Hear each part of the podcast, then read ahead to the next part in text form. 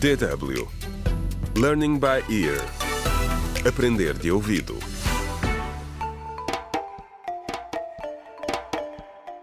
Contra o crime. Olá, bem-vindo ao 25º episódio do audiolivro Contra o Crime. A importância da família, escrito por Marta Barroso. A morte de Linda deixou muitas questões por explicar. Na cabeça de Tomás havia dezenas de perguntas sem respostas. No episódio anterior, acompanhamos o interrogatório da polícia ao Dr. Matos, que confessou estar a vender medicamentos falsificados no bairro. Neste episódio, Tomás conta-nos como lidou com esta terrível notícia.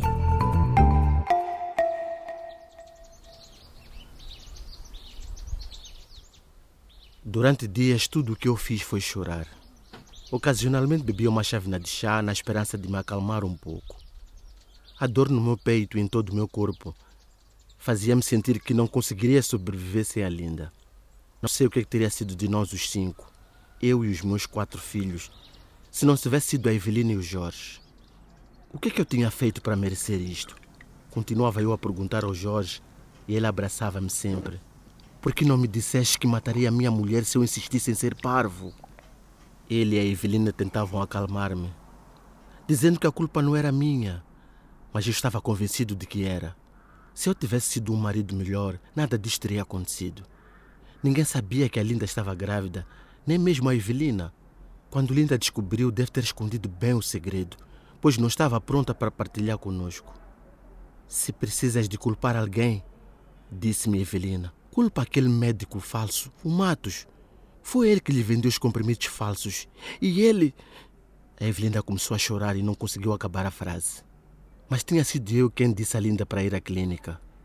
Fui eu que não respeitei o seu desejo de usar contraceptivos. Fui eu que insisti que queria um filho. Foi tudo por minha causa.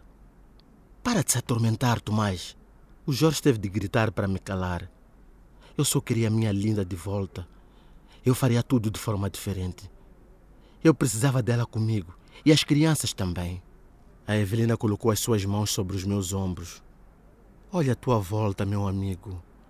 A Linda está em todo lado. Olha para os teus lindos filhos. Ela está em cada um deles.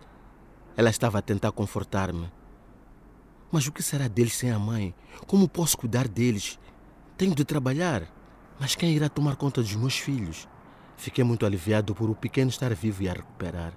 Mas quem cuidaria de um bebê recém-nascido, se não a sua mãe? O Jorge e a Evelina pareciam ter lido os meus pensamentos. Eles sabiam que eu iria precisar de ajuda. Não estás sozinho, Tomás, disse Jorge. Estamos mesmo aqui ao lado e estaremos sempre aqui para ti e para as crianças. Naqueles dias após a morte da Linda, eram os meus pais que estavam a cuidar das meninas. Eles também prometeram vir sempre que eu precisasse. Era verdade, eu não estava sozinho. A Evelina e o Jorge tinham tentado várias vezes abrir-me os olhos. Se ao menos eu tivesse visto a tempo que eles tinham razão. Como lamento a minha atitude ignorante em relação à Linda. A forma como rejeitei os seus desejos e preocupações. Tudo o que posso fazer para tentar compensar é garantir que os meus filhos tenham uma boa vida.